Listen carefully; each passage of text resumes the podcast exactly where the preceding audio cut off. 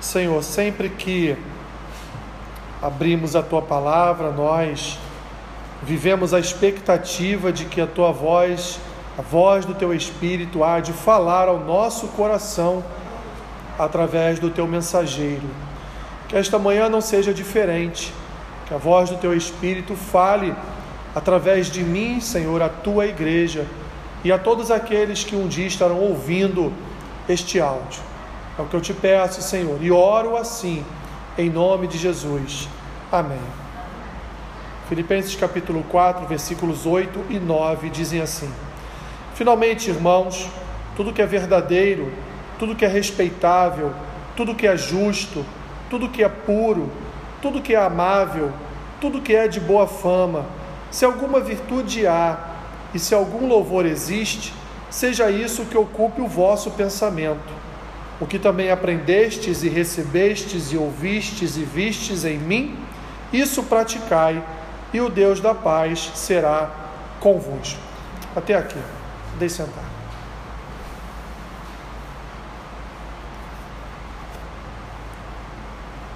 Minhas irmãs e meu irmão, um dos maiores mistérios do corpo humano é o cérebro. Um dos maiores mistérios é, desse nosso corpo é o cérebro, porque o cérebro ele ainda não sofreu totalmente o processo de mapeamento. Muitas coisas acontecem em relação ao nosso cérebro que os cientistas tentam descobrir as causas, tentam entender por que que acontece e eles não conseguem compreender. Há muitas coisas que cercam é, aquilo que sai aqui da nossa, da nossa caixa craniana, que nós, até mesmo nós, mesmo conhecendo as Escrituras, não entendemos, ou, de uma forma mais simples, nós já determinamos que tudo faz parte de, de uma natureza que vive em nós e, portanto, ela comunica a nós o tempo todo que nós devemos andar por nossos próprios caminhos, que nós devemos seguir a nossa própria direção. Pensamentos vão e vêm, muitos nós queremos nos livrar e até não conseguimos às vezes.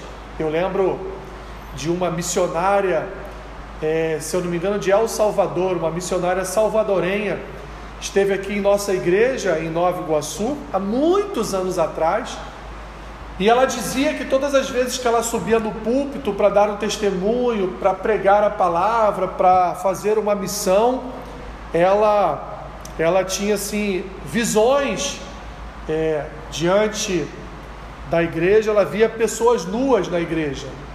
E também acontecia o contrário, quando ela estava na igreja dela e o pastor dela subia no púlpito para pregar, ela via o pastor dela nu. Ou seja, né, como você explica algo dessa natureza? Eu estou falando aqui uma explicação científica. Não há. Não há como nós entendermos é, fisicamente, cientificamente, o porquê que essas coisas acontecem com a gente. Só tem uma única forma da gente explicar isso, é espiritualmente. O mundo não quer entender espiritualmente o que acontece com os nossos pensamentos e com a nossa mente. Mas nós, meus irmãos, como crentes, como conhecedores das Escrituras, nós sabemos que há uma luta, que há uma batalha, que há uma guerra que está sendo travada dentro de nós. A nossa natureza, o nosso DNA adâmico, ele está lutando todo o tempo com essa nova natureza que vive em nós, com a natureza do nosso Salvador, do nosso Senhor, com a natureza de Jesus que habita em nós então é uma luta entre a nossa carne e nosso espírito, ou seja, há uma luta, uma luta dentro da nossa mente, dentro do centro das nossas emoções, dentro do centro da nossa, no centro da nossa racionalidade. E por isso muitas vezes Pensamentos vão e vêm, a gente, meu Deus, por que, que eu estou pensando nisso? Senhor, tira isso da minha cabeça, né? Porque é a natureza adâmica guerreando contra a nossa natureza é, cristã, contra a nossa identidade em Cristo. E Paulo, Paulo, apesar é, em que pese viver num tempo que muito menos conhecimento ainda se tinha a respeito de pensamentos, a respeito da mente, a respeito do cérebro, enfim, a respeito até mesmo é, dessa doutrina, da doutrina do pecado, tinha muito pouco conhecimento a respeito dessa identidade adâmica dentro de nós, mas Paulo, em outras cartas, ele vai apresentar essa natureza. Ele vai, ele vai dizer, meus irmãos, minhas irmãs, há uma luta dentro de nós. E é por isso, ele mesmo se coloca nesse lugar, né? é por isso que eu sou o pior dos pecadores porque eu luto contra a natureza do pecado, eu ainda peco, mas ele vai dizer lá em Romanos 8: Mas ainda assim o Espírito me concede a vitória. Eu estou em Cristo Jesus, Ele habita em mim e, portanto, Ele me garante a vitória sobre os meus maus pensamentos, sobre as minhas más ações, sobre este Adão que vive e luta dentro de mim. Sabendo disso, o que Paulo faz então? Fez isso em algumas outras epístolas, mas principalmente nessa daqui. É, em Filipenses, ele então fala da sua alegria de pregar a palavra, da sua alegria de estar preso, de estar em cadeias por causa de Cristo. Paulo, ele em nenhum momento ele se entristece por, tá, por estar sofrendo uma injustiça, em nenhum momento ele reclama, ele murmura: ai, o Senhor me deixou aqui preso nessa prisão domiciliar, ai, o Senhor deixou que centuriões me cercassem aqui, tomassem conta de mim. Não, Paulo em nenhum momento ele reclama, ele glorifica a Deus. Aliás, ele vai dizer aqui em Filipenses que muito melhor seria ele estar já com Cristo do que está passando o que ele está passando aqui na terra. Mas ele vai completar: ainda estou aqui por causa de vocês, porque Deus sabe que vocês ainda precisam da minha palavra. Então Paulo chega já no final da sua carta aos Filipenses, ele então exorta os filipenses a algumas práticas, a partir do capítulo 3. E quando ele chega no capítulo 4, para ele fechar a exortação a respeito de algumas práticas, principalmente a prática da alegria do Senhor, ele vai dizer: olha, cuidado. É, ele vai levantar aquela plaquinha, né, com aquela, aquele, aquele símbolo do cuidado, né? Ele vai dizer: ó, cuidado, cuidado com o quê? Cuidado com o que vocês pensa.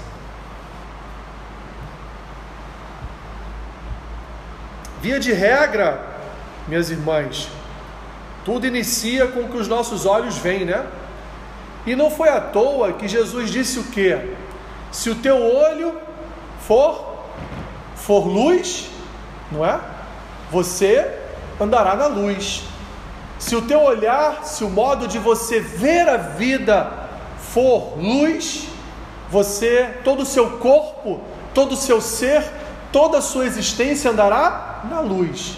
Mas se os teus olhos enxergarem trevas, você andará em trevas. E Paulo, então, ele está aqui dizendo para os filipenses: olha, se existe coisas em que vocês devem pensar, pensem nisso aqui que eu vou dizer para vocês agora. E ele vai lá e traz uma relação daquilo que os filipenses deveriam pensar. A primeira, pense em tudo aquilo que é verdadeiro. Nós vivemos num mundo de mentiras. Não é verdade, meus irmãos? Todos os dias nós somos bombardeados por mentiras. Mentiras que nós sabemos que são mentiras e tem mentiras que a gente nem sabe se é mentira. E ainda assim a gente acaba se alimentando daquilo, às vezes achando que é uma verdade, quando na verdade é uma mentira. Então Paulo diz o que? Olha, se alimente com a verdade. O que é verdade para as nossas vidas? Se alimente com aquilo que é verdadeiro. O que é a única fonte de verdade para as nossas vidas, minhas irmãs? É a palavra de Deus. Ela é a única fonte que expressa, ela é o único livro que expressa a totalidade daquilo que seja a verdade. Aqui, embora o mundo diga que não, mas aqui há a famosa verdade absoluta. O que está aqui para nós é absolutamente verdadeiro.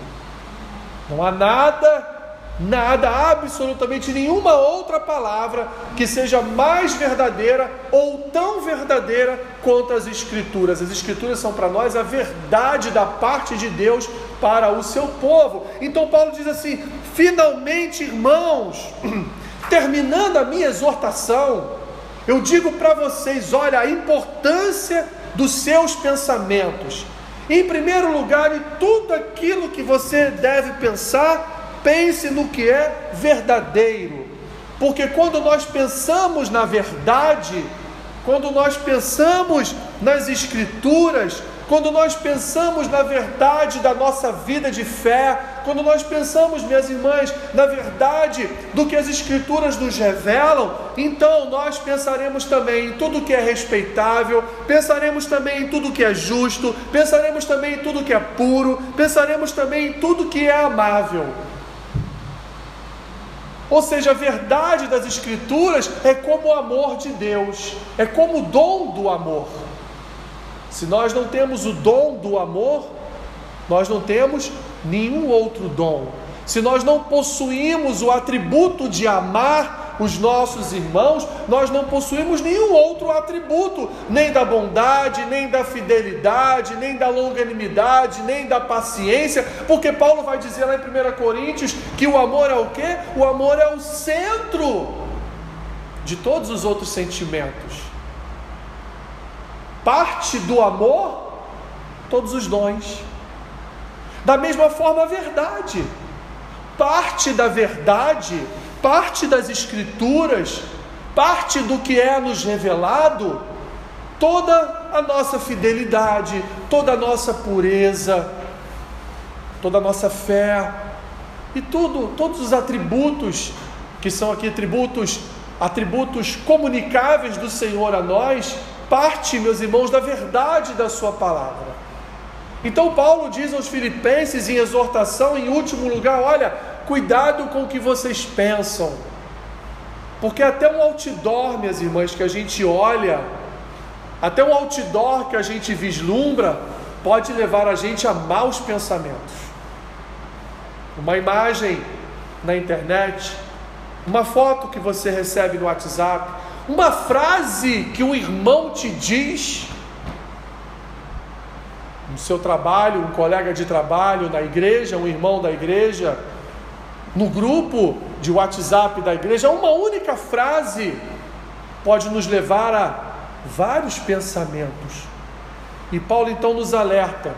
No tempo de Paulo, minhas irmãs e meu irmão, não tinha não tinha essa gama de informações nem perto, né?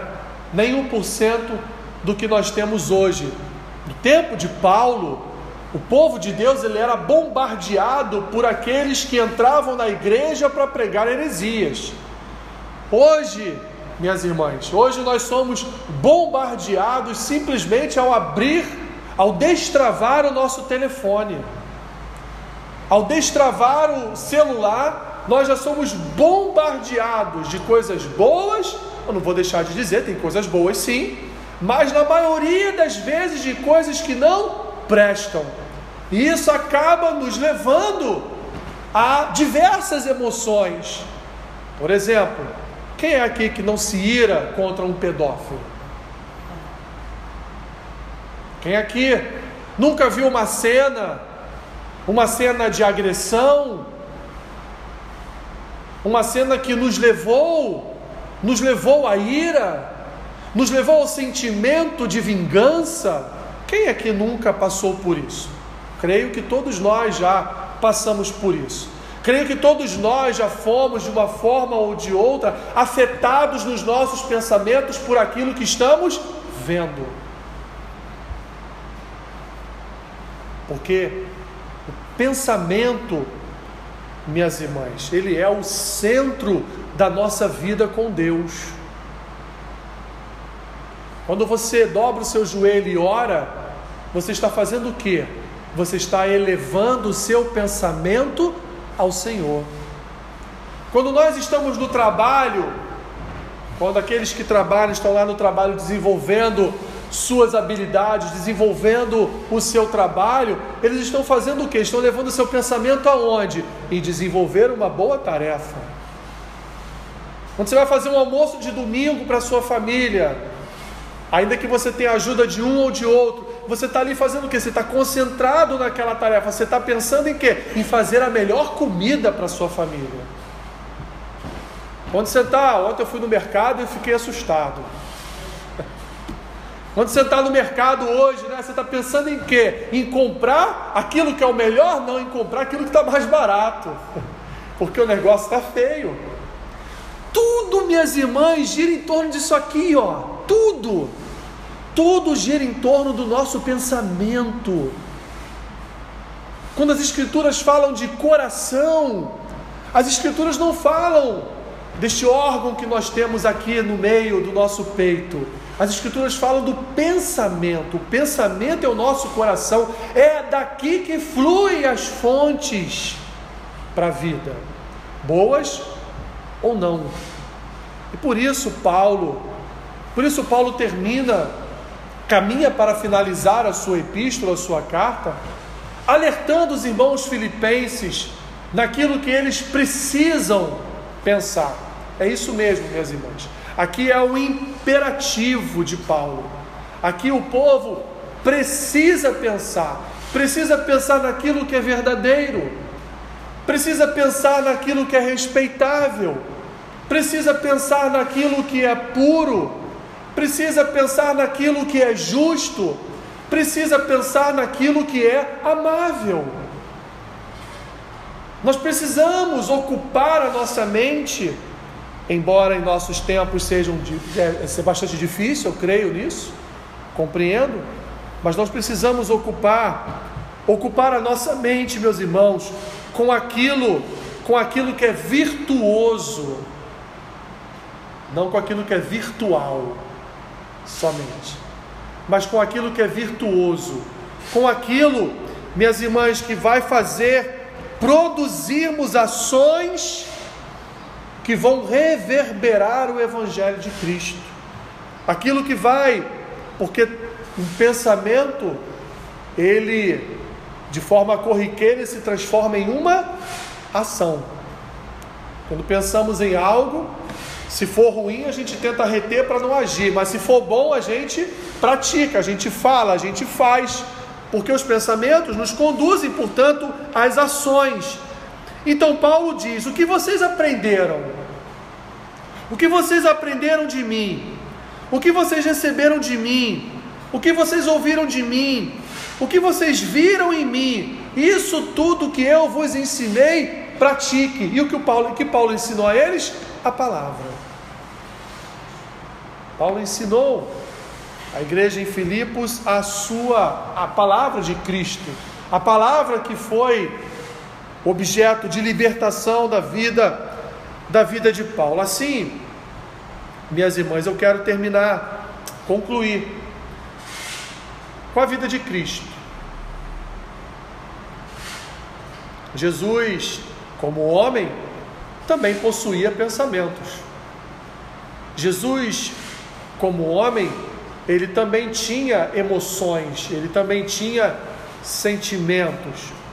Mas se nós observarmos a vida de Jesus, se nós observarmos as suas ações, as suas palavras, se nós observarmos o que ele ensinou, se nós observarmos o que ele praticou, nós vamos ver, minhas irmãs, que Jesus, como homem, sempre corria para pensar aquilo que fosse de acordo, de encontro com o que ele recebia do Pai. Jesus era incapaz, incapaz de se negar a fazer algo de bom alguma vida. Sempre que alguém buscava a Cristo, ele atendia. Sempre que alguém fazia alguma pergunta a Cristo, ele respondia. Jesus então, ele ele era meus irmãos, um homem, estou falando de Jesus, homem, era um homem que tinha bons pensamentos, por quê? Porque Jesus era um homem de boas práticas. Até mesmo quando Jesus chama os fariseus de raça de víboras, ele está ali exortando os fariseus a saírem dos seus caminhos. Ele está ali exortando os fariseus, os saduceus, os escribas, ele está exortando esses homens a se desviarem dos seus maus caminhos e compreenderem que ele é o Messias enviado de Deus. Até mesmo quando Jesus ele quebra as bancas de venda, o comércio que havia no pátio do templo, ele faz aquilo, meus irmãos, para mostrar ao povo que tudo aquilo que estava ali era uma mentira, era errado, que aquilo ali não era lugar daquilo. Não foi com o intuito de se vingar, não foi com o intuito de bater em irmãos ali, não. O que Jesus queria era mostrar: olha, a casa do Pai, a casa de oração. Não é uma casa de comércio não uma casa de escambo, não uma casa de troca, mas aqui é um lugar onde nós nos reunimos para adorar ao Senhor, para louvar o seu nome, para orar a Ele, para ouvir a Sua palavra.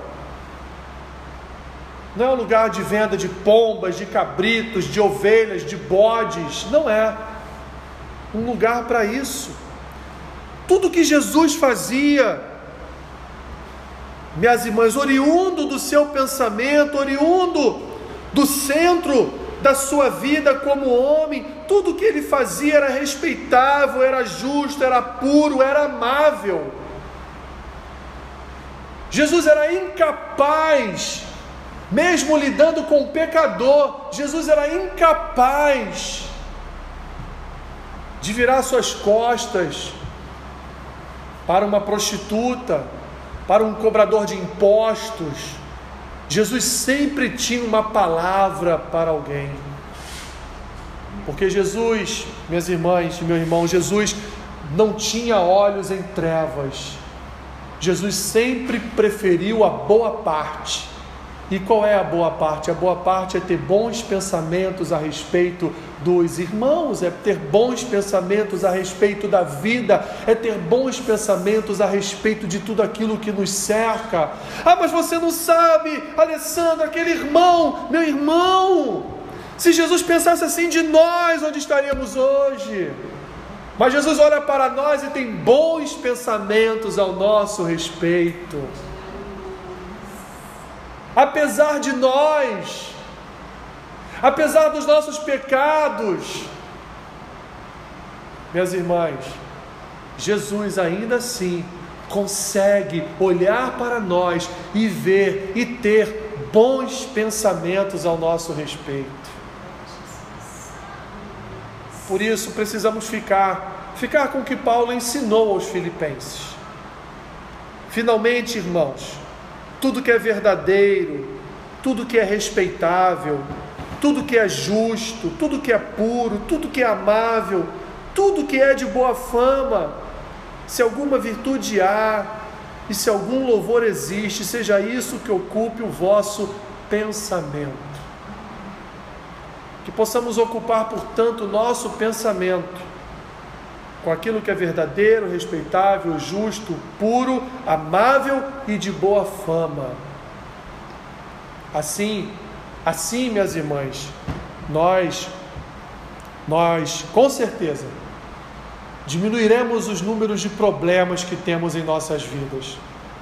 Quando nós resolvemos pensar, pensar, olhar pelo lado bom das coisas se há louvor, se há de fato virtude naquilo que estamos vendo, naquilo que está acontecendo, então seja isso que ocupe o nosso pensamento. Mas se não há virtude, se não podemos louvar aquilo que está acontecendo, que isso então seja definitivamente afastado do nosso pensamento. Assim não só nos ensina Paulo, mas assim Jesus também nos ensina através da sua própria vida como homem, enquanto andou aqui entre nós. Amém? Senhor, nós levamos a Ti, ó Deus, a nossa, os nossos pensamentos, gratos a Ti, Pai, porque um dia pensamos de uma forma e hoje, graças a Deus, pensamos de outra, mas ainda precisamos melhorar naquilo que pensamos. Que o Senhor venha nos ajudar, ó Pai, a afastar de nós todo pensamento vil, todo pensamento do mal, todo pensamento que não podemos render louvor, graça, honra, pensamentos que não são bons, que o Senhor nos ajude a afastar cada um deles de nós, Senhor. Que possamos olhar o mundo com bons olhos para aquilo que é louvável, para aquilo que é que é de boa fama.